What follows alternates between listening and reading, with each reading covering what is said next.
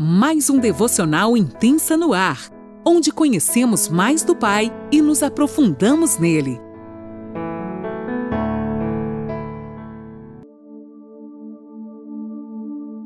Bom dia, mais um dia se inicia e eu, Lani Nola, falo com você aqui de Criciúma, Santa Catarina. Que honra te ter aqui comigo. Nós que estamos estudando a história das mulheres na Bíblia, estamos aprendendo um pouquinho a cada dia sobre essas mulheres, suas vidas e o que isso pode nos abençoar trazendo para o nosso cotidiano. É uma honra, como eu sempre falo, estar aqui com você, podendo aprender juntos aquilo que o Espírito Santo quer nos ensinar. Então, você que pode, pegue sua Bíblia, seu caderninho e vamos anotar sim tudo aquilo que o Senhor quer nos falar nesta manhã. Amém? Eu vou estar tá lendo hoje na NVT.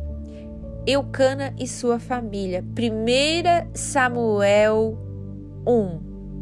Havia um homem chamado Eucana que vivia em Ramá, na região de Zuf, na região montanhosa de Efraim. Ele era filho de Jeroão, filho de Eliú, filho de Tou, filho de Zuf, de Efraim. Eucana tinha duas esposas. A primeira se chamava Ana e a segunda Penina. Penina tinha filhos. Ana, porém, não os tinha. Todos os anos Eucana subia de sua cidade até Siló para adorar ao Senhor dos Exércitos e oferecer sacrifícios a ele. Nesse tempo, os sacerdotes do Senhor eram Ofni e Finéia, os dois filhos de Eli. Quando Eucana apresentava seu sacrifício, dava porções de carne à sua esposa e a, a sua esposa Penina e a cada um dos seus filhos e filhos dela.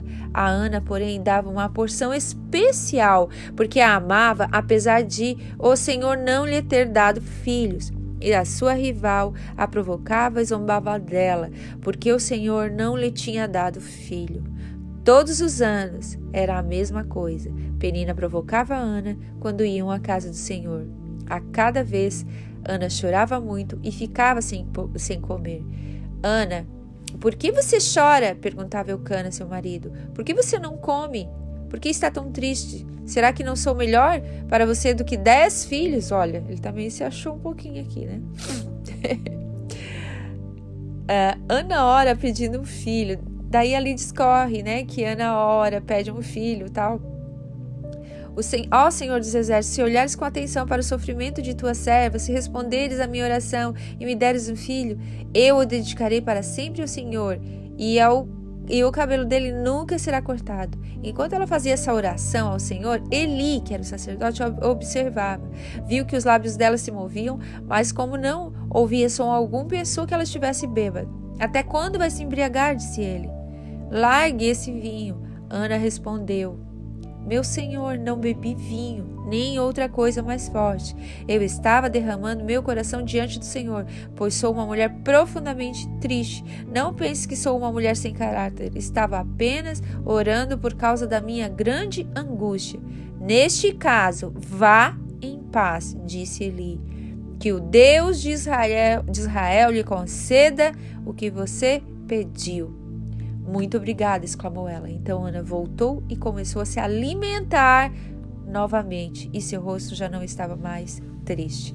Até aqui. Uau! Que coisa esplendorosa o que essa mulher viveu, né? Nesse tempo. O que ela passou, porque eu penso que não devia ser fácil, né? O fato da poligamia, né? Tudo isso já era um caso complicado. Primeiro, Ana vivia numa, é, num tempo estressante da história de Israel. Se a gente for estudar um pouquinho, quando a nação era uma flexível confederação de tribos unidas em torno de adoração de Jeová no santuário de Siló. Então, invasores perturbavam uma tribo e outra e outra e outra. Ao longo de um período que durou séculos, fortes líderes, os juízes, libertariam o povo de Deus do domínio estrangeiro e acabariam encontrando outra tribo israelitas, oprimida por um grupo diferente de profanos. Não era apenas a nação de Ana que estava sendo oprimida por povos, mas a vida religiosa do povo também estava sendo corrompida por seus sacerdotes. Vocês sabem, é bem conhecido, né? Só para dar um paninho de fundo da história aqui de Ana. Os dois filhos do sumo sacerdote de Eli zombavam dos sacrifícios e, para deixar a coisa ainda pior, eles dormiam com mulheres que haviam servindo na entrada dos tabernáculos. A sua hipocrisia religiosa não inspirava fé e devoção a Deus. Ana vivia num período estressante na política e na religião, mas também tinha que conviver com estresse em sua própria família. Todos os desse clã eram devotos de vivendo em Ramataim, Zofim, da região montanhosa atribuída à tribo de Efraim. Eucana, seu marido, era um levita ou um sacerdote, porque todos os anos eles iam lá para adorar o Senhor. Só que tinha um agravante nessa história toda. Eucana tinha duas esposas. Como eu falei antes, eu penso que não deve ser fácil, né, gente? Tudo bem, para a época podia, mas Ana foi uma guerreira vencendo tudo isso, né? E Ana, o significado do nome dela é graça, e de repente ela estava lá pode-se dizer até numa depressão, no desespero, num choro.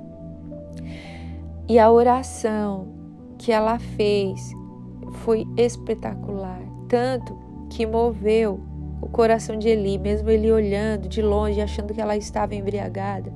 Eli falou para ela: "Vai e seja feito, assim como Deus de Israel queira na sua vida". Ela não cansava de pedir a Deus um filho.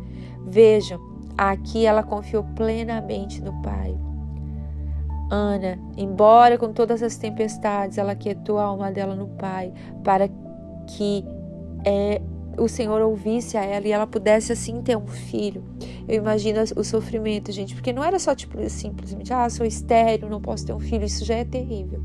Mas viver numa sociedade da época, onde o estéreo era considerado uma maldição, a sociedade considerava eles uma maldição. Então, a gente pode medir a pressão que essa mulher vivia.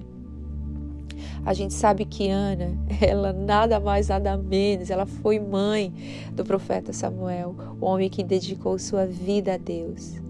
Vamos até abrir um parênteses, né, gente? Desde pequeno, seus pais levavam para o templo, junto com o sacerdote Eli, para aprender mais de Deus. Eles consagraram o menino ao pai. Mais um dia eu quero dar um toque para você. Você tem consagrado seus filhos, você que tem, né? Ao Senhor, você tem ensinado o caminho. A palavra fala que ensina a criança desde pequena para que quando ela cresça ela não se perca. Você tem feito isso? Faça como Ana e Eucana que levavam seu filho Samuel sempre para aprender com o sacerdote. E para variar, para complicar a história de Ana, tinha uma penina na vida dela. Sempre levando, lembrando ela que ela não tinha filhos, que ela era estéril e que ela estava na casa dela e exibindo os filhos dela. Era mais uma pressão que essa mulher passava, né? Tinha pressão política, tinha pressão religiosa e a pressão dentro da casa dela. Em meio a tudo isso, ela se lançou aos pés do Senhor. Ela pediu socorro ao Pai. Ela não saiu para ir contando para todo mundo o seu problema. Ela foi direto à fonte. Eu não estou dizendo que você não pode confiar em alguém e pedir oração. Pode sim. Mas lembre-se: você tem livre acesso ao trono. O véu foi rasgado. Lembre? A gente estudou em Mateus que aquele véu grosso foi rasgado, nos dando acesso total ao Pai. A penina aqui, gente, representa comparação, a disputa sem sentido, uma comparação que nos coloca em um lugar de cegueira, sem entendimento, nos levando à inveja, esse sentimento horrível que nos definha e completamente nos afasta de Deus. Seja você mesma, busque a beleza que está dentro de você, mesmo em meio às dificuldades, Vá para o Senhor, lance aos pés dele todo, todo o seu medo, todo o seu complexo, todo, tudo aquilo que te puxa para baixo, as suas questões. Fale para ele, fale que a resposta certa vai vir dele. Saia desse lugar. Ana sabia, assim como nós hoje, que nós devemos sim saber e lembrar todos os dias que ele tem a resposta certa para o nosso coração. Mesmo em meio a peninas, entre parentes, perto de nós nos pressionando, e mais a sociedade querendo ditar quem a gente é, quem a gente não é ah, aquela lá é uma estéreo, aquela lá é uma louca, né? Eu não sei se eu já abri para vocês, teve um período na minha vida onde eu tive depressão. E muitos diziam na época para o meu esposo hoje, né, que era meu namorado, dizia assim: "Por que, que tu tá fazendo com essa louca?" E na realidade eu tinha depressão. Então a sociedade, as pessoas sempre vão querer nos dar rótulo. Mas no momento que tu entrega a tua vida totalmente para o Senhor e descansa, é Ele quem faz. É Ele quem faz. As coisas e pessoas não dizem quem nós somos. A resposta certa de quem nós somos está dentro do coração do Pai. Tem um ponto muito importante: às vezes a gente fica andando em círculo colocamos as pressões que estamos vivendo em evidência. Nem recebemos o que temos ao nosso redor. Nem recebemos, nem percebemos o que Deus tem feito ao nosso redor. Tudo indica que Ana não era muito feliz com a outra esposa de Eucana. E vamos combinar, né, gente? Quem seria? Eu não estaria nada feliz também. Mas enfim, era a vida dela naquela época. Penina também sofria por saber que o marido amava mais Ana do que ela, né? Por isso que ela incomodava tanto a Ana. Teve um dia que é, Eucana chegou a dizer: Eu sou seu marido, né? Ana, por que você está chorando? Por que você não come? Por que você está sempre triste? Por acaso eu não sou melhor do que, é, do que dez filhos? Olha, ele estava dizendo assim, tipo, eu sou melhor que tudo isso que tu está pedindo? Como assim? eu fico imaginando a cena, né? Ela pensando assim, quando ele falou isso, não, claro que não. Para ser melhor, você tem que ser tudo meu. Egoísta. Ana tentou vingar-se de Penina, uma mulher quando quer, ela sabe ser ardilosa. Mas a palavra nos diz que Ana resolve tomar posse do que ela havia pedido em oração. Se levantou do seu pranto, comeu e seu rosto já não era mais triste. Ali e nos versículos 17 e 18 diz: Nesse caso, né, que o, ele fala para ela: Vá em paz, disse Eli. Que o Deus de Israel lhe conceda o que você pediu. Ela falou: Muito obrigada. Então Ana voltou e começou a se alimentar novamente e seu rosto já não estava mais triste. Nós vimos Ana como uma mulher de fé, mesmo com seus defeitos, erros, limitações, ela decide confiar plenamente em Deus. E isso me lembra uma frase que diz: Deus não está interessado no que fizemos, Ele quer os nossos corações. Então, nesta manhã, que nós possamos ser como Ana, mesmo em meio a tantas dificuldades, tantas pressões que ela sofreu, política, da história, né, a religiosa e ainda mais a pressão dentro da casa dela.